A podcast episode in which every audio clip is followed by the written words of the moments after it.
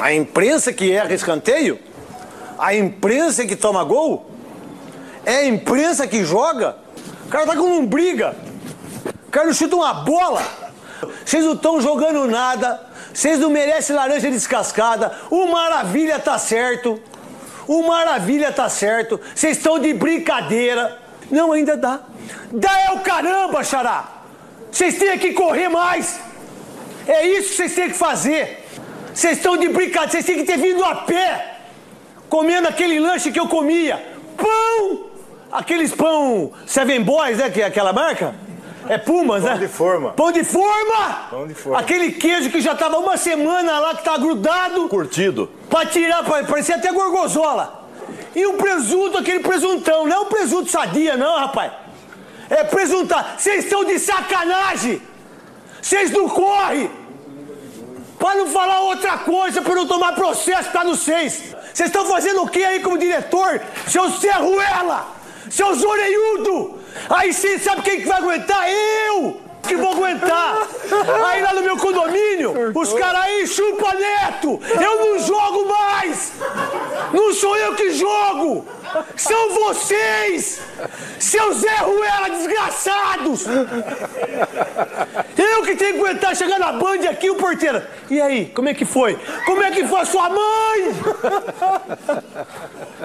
Eu que tenho, eu sou eu que sou culpado! Eu que perdi o jogo!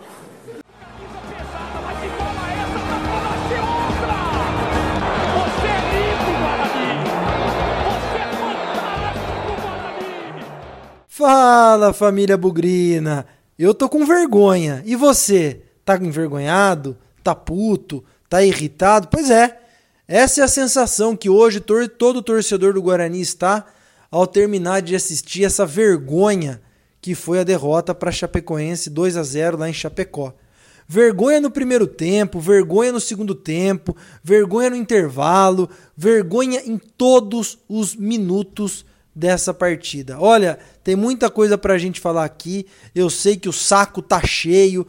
Por muito pouco, muitos treinadores já foram demitidos. Por muito menos do que isso, já são 10 jogos desde que o futebol retornou, 7 derrotas, uma, um empate e duas vitórias. Horrível, horrível é pouco. Tá dando vergonha e a gente já sabe aonde esse barco pode parar, né? Como disseram aqui num grupo de WhatsApp, o Titanic parece que tá embicando, hein? Muito cedo ainda, não entrei nessa jogada de falar em rebaixamento, faltam 33 jogos, muita coisa pode acontecer, mas agora mais do que nunca, medidas bruscas e enérgicas precisam ser tomadas. Tem culpado do goleiro ao ponto esquerda passando pelo banco de reserva e diretoria. Não dá pra pedir calma porque quem tá puto tem seus motivos e a gente tem que entender. Talvez aqui a gente vá conseguir selecionar alguns dos problemas, porque se for pra falar de todos os problemas, ah, nós vamos falar até o começo de setembro. Então, segue a gente, Bugricast pós-jogo, Chapecoense 2, Guarani 0, com dois pênaltis perdidos, hein? Bugrecast, o podcast da torcida bugrina. Olha, não está sendo fácil gravar esse programa. É, e nesse momento em que a gente fala aí dos seguidores, para você acompanhar a gente. Eu sei que deve estar de saco cheio falar de Guarani hoje, mas sempre tem um dia de amanhã. O Bugricast está aqui independente da situação do Guarani. Às vezes você pode ouvir aqui opiniões com as quais você se identifica, às vezes você pode ouvir opiniões com as quais você não se identifica de forma nenhuma, mas o importante é que aqui, não só nesse programa, mas nas nossas redes sociais, é, no nosso canal no YouTube, é, no Instagram, no Facebook, no Twitter, enfim, em todos os lugares, você pode dar a sua opinião também. É, toda quarta-feira a gente tem a nossa mesa redonda ao vivo, sete da noite. Aliás, daqui a pouquinho já estamos nos organizando para isso. É, aqui é um espaço para o torcedor. Então siga a gente, acompanhe as nossas atualizações. Estamos no arroba Bugricast, como eu falei, no Instagram, no Twitter, no Facebook, no YouTube, no Google, é, no Apple Podcast, no Deezer, no Spotify. Nós estamos por todos os lados. Se você tá puto como eu tô e como boa parte da torcida do Guarani está, não deixe de dar sua opinião. Seja na mesa redonda na quarta-feira, seja nos nossos canais, nós estamos de porta aberta para ouvir críticas, elogios gente que concorda e gente que discorda conosco. Fechou? Aqui é um espaço aberto e democrático para todo mundo. Não puxamos a sardinha para ninguém que não seja o Guarani Futebol Clube. Então tá combinado, tá feito o registro. Se você não segue a gente, segue a gente aí e acompanha as nossas atualizações. A gente joga bola e não consegue ganhar. Inútil, a gente somos inútil. Eu me vi no derby quando vi a escalação do jogo contra a Chapecoense. Lembram? Lá no dia 16 de março de 2020, cinco meses atrás, a hora que a gente viu a escalação do Guarani foi um puta de um susto. Um monte de jogador diferente, formação tática diferente. Mas a gente deu, de certa forma, o benefício da dúvida. No derby foi um desastre. É, e muita gente temeu, antes do jogo começar, o desastre nesse jogo contra a Chapecoense. Olha, não dá para dizer que o Guarani jogou bem. O Guarani se situou numa formação tática convencional, no 4-3-3, que eu sou completamente contra, diga-se aqui de passagem, como diria o craque Neto, com o Valber na lateral esquerda, sem o Giovani no meio, só ali com David, Igor Henrique e o Crispim, e na frente Vagninho, Rafael Costa voltando como titular e Júnior Todinho. Guarani jogou 10 minutos, 15 no máximo. Depois ficou bem claro que time era o melhor em campo. Cheguei a comentar isso num grupo de WhatsApp aqui. Por mais que a gente tenha mais travado as bolas deles no começo do jogo, é, claramente a Chapecoense era mais time, estava mais consciente em campo. O Guarani era um catado, né? O Guarani estava espalhado ali em campo. O Pablo, naquele eterno mata-burro, recebe a bola na intermediária de ataque, para a bola e dá um toque para trás. A dupla de zaga brincando ali, né, na defesa. Rafael Pim, coitado, não está acostumado a jogar com o pé da forma como jogava o Jefferson Paulino. E aí, quase nos enrolamos ali. Didi querendo seu Beckenbauer na zaga. Foi um desastre. Foi horrível. Guarani completamente espalhado em campo, e essa é a minha principal crítica com esse 4-3-3 modernoso que não serve para o Guarani, e eu já falei disso mais de uma vez. No fim, como de costume, acabou tomando um gol de atenção, mais uma bola aérea. E aí eu fico puto da vida, porque não precisa ser nenhum cientista, nenhum expert em voltar alguns meses no tempo, e não tô falando nem do derby, tá? É um pouquinho antes. Esse zagueiro da Chapecoense, Luiz Otávio, que cabeceou agachado o primeiro gol, é o mesmo cara que fez o gol de cabeça contra nós lá pelo Mirassol, no Paulistão. Ninguém viu, ninguém deu bola, ninguém se preocupou. É óbvio que ele não fez o gol de cabeça, mas a jogada se originou num desvio dele e um gol completamente legítimo. Tinha alguém ali dando condição para Chapecoense fazer 1 a 0. E aí foi uma vergonha, né? Eu falo a provavelmente desde a primeira edição do Bugrecast que o Guarani precisa de um psicólogo fixo. Analista de desempenho é importante, preparador físico é importante, preparador de goleiro, fisiologista, fisioterapeuta, auxiliar técnico disso, daquilo, daquilo, tudo isso é válido.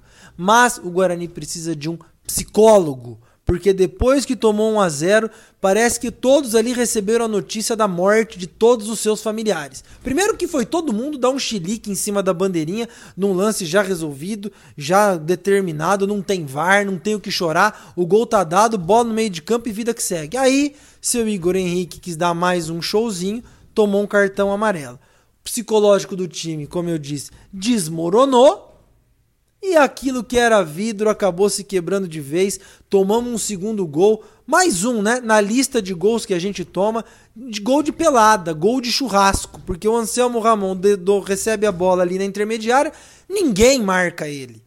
Ele vai carregando um pouquinho, chuta de fora da área. O Romércio não sabe se dá combate, se fica. Ninguém viu o David. O Crispim aparece do nada ali é fruto de um time completamente desorganizado no meio de campo. Exposto, aberto, vulnerável, usa o termo que você quiser. O meio de campo ali é a porta de entrada para o salão de festas, que é a defesa do Guarani. Ali tem que estar tá fechadinho, ali tem que estar tá protegido. Mas talvez a gente queira fazer um futebol moderno demais, e eu me incluo aqui, em alguns momentos achar que o Guarani estava sendo muito inteligente, mas com o elenco que tem, não tem condição, isso já ficou provado em alguns momentos. Até no Twitter, antes do jogo, eu comentei que 4-3-3 era fria. Tá aí, viramos o primeiro tempo com 2 a 0 nas costas, não jogando nada, mais uma vez trocando um monte de passe errado, uma série de destaques negativos em campo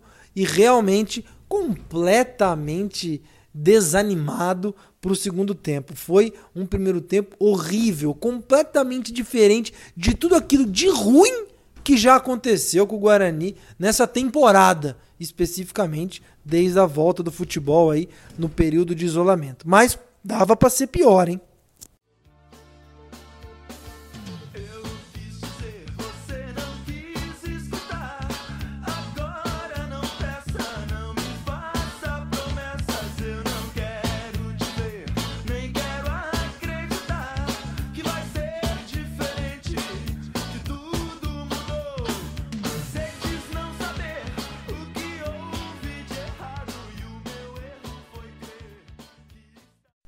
Dava para ser muito pior, porque o segundo tempo do Guarani eh, começou tão frustrante como terminou o primeiro. E aí, o seu Igor Henrique, que quando não tá machucado, tá com Covid, quando não tá com Covid, arrumou um cartão vermelho.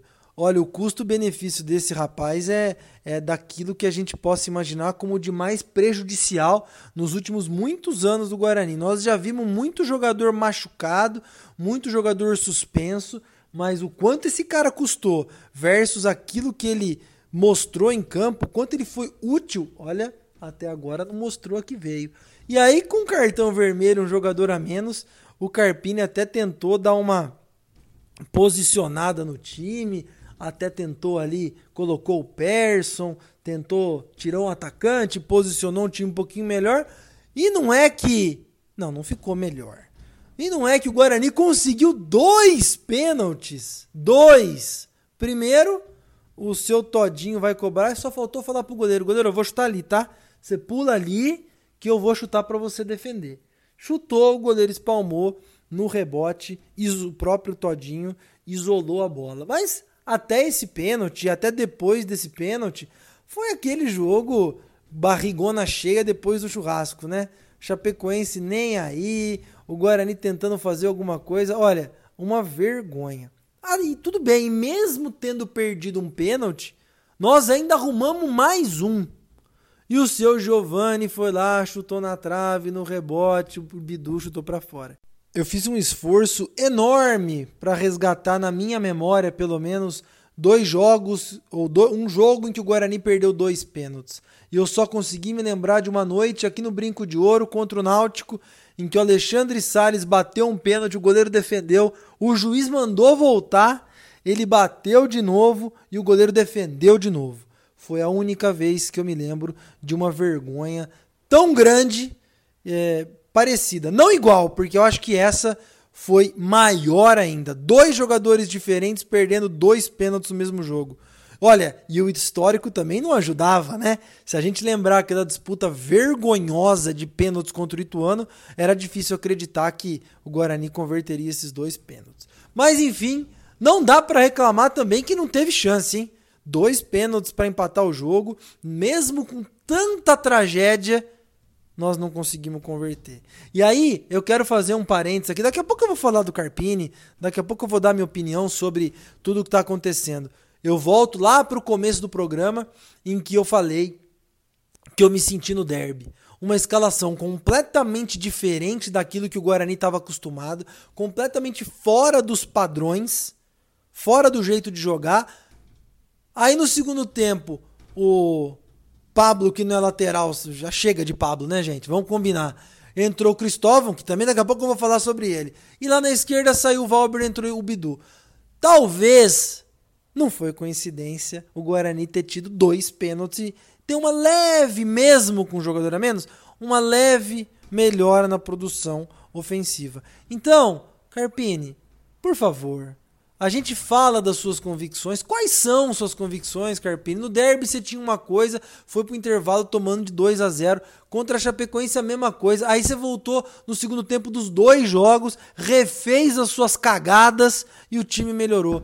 Poxa, você tá escalando o time de acordo com as suas convicções ou de acordo com que com a pressão que vem de fora da torcida, ou seja lá de quem? Poxa, jogo completamente administrável é, talvez aí a troca necessária você acertou, que era a saída do goleiro, do Jefferson Paulino para entrar do Rafael Pim. Agora, eu não via problemas no Bidu, vejo problemas no Pablo, mas até aí, em algum momento eu acreditava que você colocaria o Cristóvão. E para mim, o grande problema é esse meio de campo exposto, com três jogadores e três atacantes. Não precisava de muito hoje para ganhar o jogo, para empatar o jogo. Não precisava. Só que, mais uma vez, nós jogamos futebol. Vamos ver quem está conosco nas trincheiras da guerra. Carpini, me ajuda a te ajudar, cara. Faz aquilo que você acredita, banca o que você acredita. Hoje, nota muito baixa para você. Poxa, perdemos 45 minutos e levamos dois gols. No derby conseguimos virar. Agora aqui perdemos 45 minutos, vi, tomamos dois gols, tivemos a chance de fazer dois pênaltis, dois gols por meio de dois pênaltis. E nada, nós vamos viver com a sorte, cara. Tem muita coisa errada? Tem. Agora, poxa vida, não bagunça o que já não tá certinho, por favor.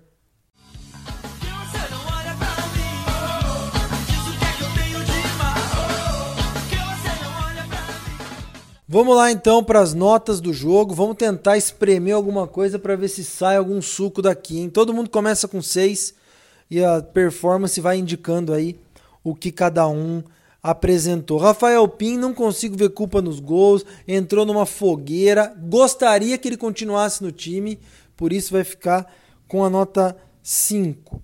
Lateral direita, Pablo, mais um desastre, vai até a intermediária, mata a bola e olha para trás. No jogo contra o Cruzeiro já ficou nítido que ele perdeu a confiança, não é mais aquele jogador, precisa de um banquinho, é, não tem produzido, vai ficar com a nota 4, foi justamente substituído.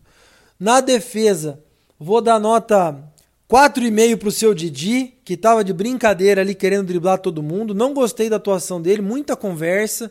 É, aquela alternativa que ele tinha de sair para o jogo, tentar alguma virada de bola, muito pouco. É, enfim, é, deu mais perigo do que tranquilidade. É, vai ficar com 4,5. Romércio, mesma coisa, mais perigo que tranquilidade. Marcou Anselmo Ramon de longe no segundo gol do, da Chapecoense. Vai ficar com a mesma nota, 4,5. O, fechando os titulares, Valber na lateral esquerda. Eu vou dar o bola cheia do, do jogo pro Valber. Vai ficar com nota 6. Jogou fora de posição. Jogou sacrificado. Não é canhoto. Fez parte aí dessa alternativa completamente torta do Carpini no primeiro tempo. E na minha opinião, não comprometeu. Os gols não saíram pelo lado dele. Ele até chegou ao ataque com mais perigo do que o Pablo, num único cruzamento rasteiro que o Vagninho levou perigo no comecinho do jogo. Então, para mim, de tudo isso que teve de ruim, mais uma vez, o Valber pode ter mil defeitos, mas ele tem sido relativamente regular nesse time. Para mim, o Valber foi o bola cheia.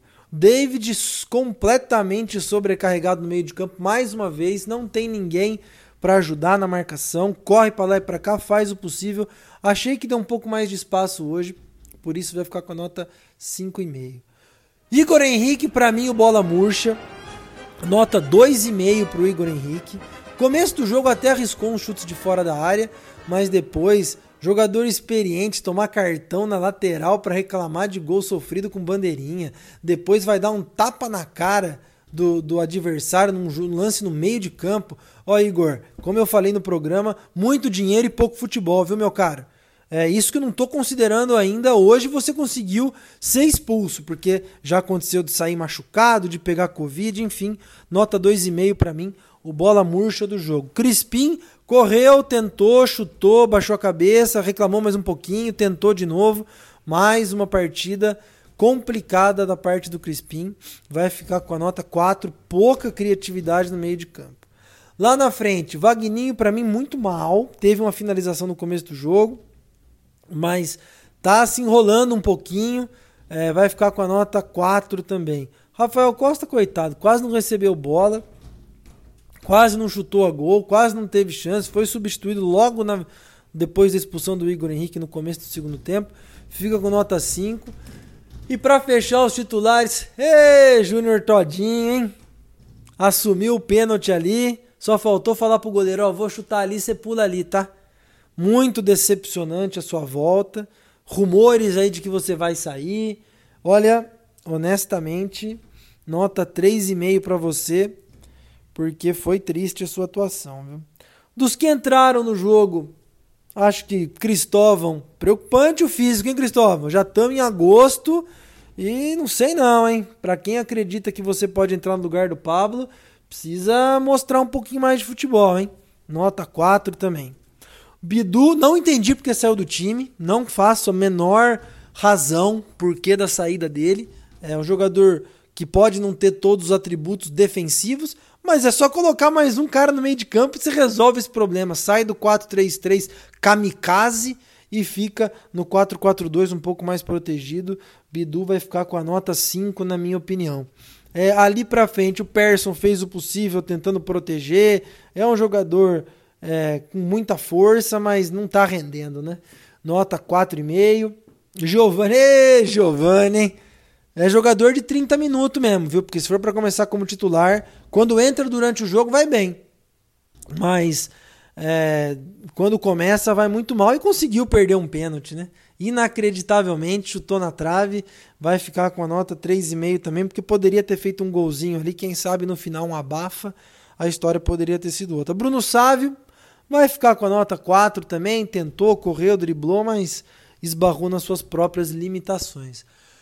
Carpini só não vai ficar com uma nota pior que o 3 que eu vou dar para ele, porque os dois pênaltis que o Guarani perdeu no segundo tempo é, vão servir de, de proteção, vão servir de escudo para uma, uma péssima decisão no primeiro tempo. Porque se o Guarani faz os dois pênaltis, o jogo termina 2 a 2 o Carpini poderia ter se salvado em meio a essa catástrofe que foram suas decisões para montar o time no, no primeiro tempo. É, mas mesmo assim a gente tem que ressaltar a desorganização. A gente imaginava um time mais com mais postura, mais organizado, trabalhando quase que uma semana inteira, e foi um time que começou do zero e foi completamente abatido pela Chapecoense no primeiro tempo, cabeça baixa, é, desestruturado, psicologicamente abalado, como eu disse, Carpini, nota 3, muito ruim. E olha, Sei não o que vai acontecer com esse treinador, hein? Vocês que fazem parte dessa massa que passa nos projetos do futuro. É duro tanto ter que caminhar e dar muito mais do que receber. E ter que demonstrar sua coragem que possa parecer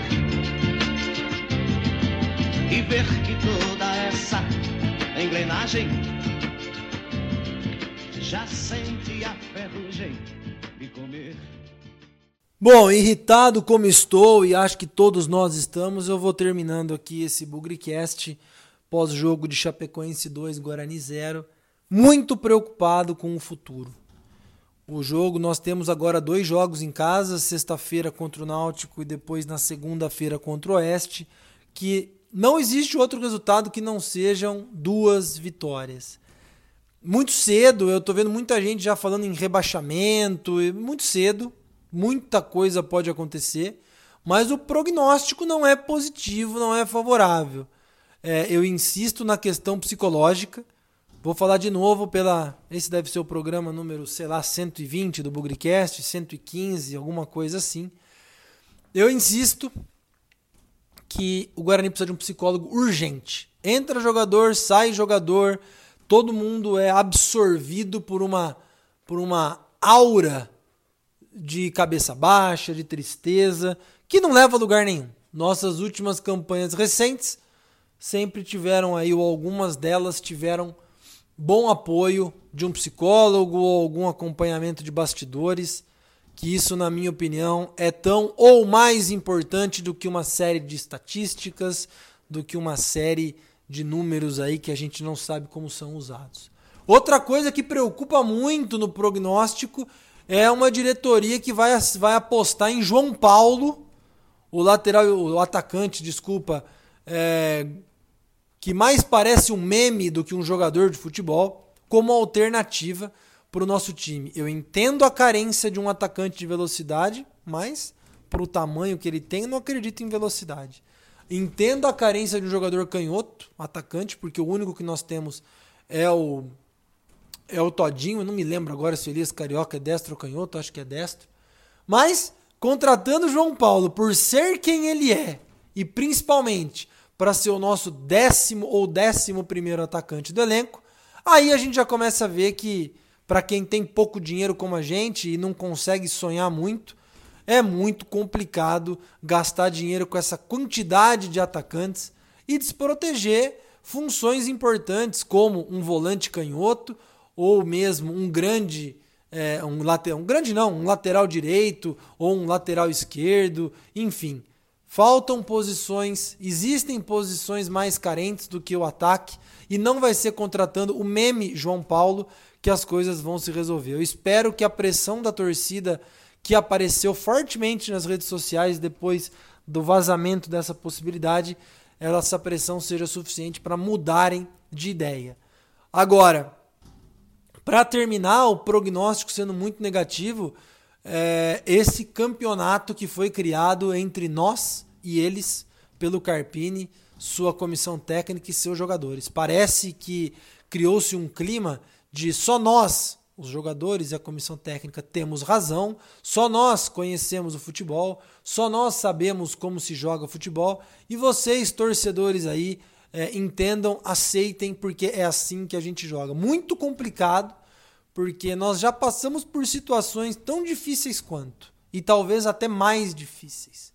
Mas a gente teve treinadores que souberam jogar junto com a torcida, souberam dialogar com a torcida, entender a dificuldade do momento, como foi o Giba uma certa vez, como foi o próprio Carpini no ano passado, e essa união, esse diálogo fez até com que a torcida fosse mais ponderada e mais é, condescendente de uma forma positiva, mais razoável ao entender derrotas como essa. Criou-se um clima de somos tão bons, fazemos tão diferente e acreditamos tanto no que a gente fala que isso está virando contra o próprio elenco e a própria comissão técnica.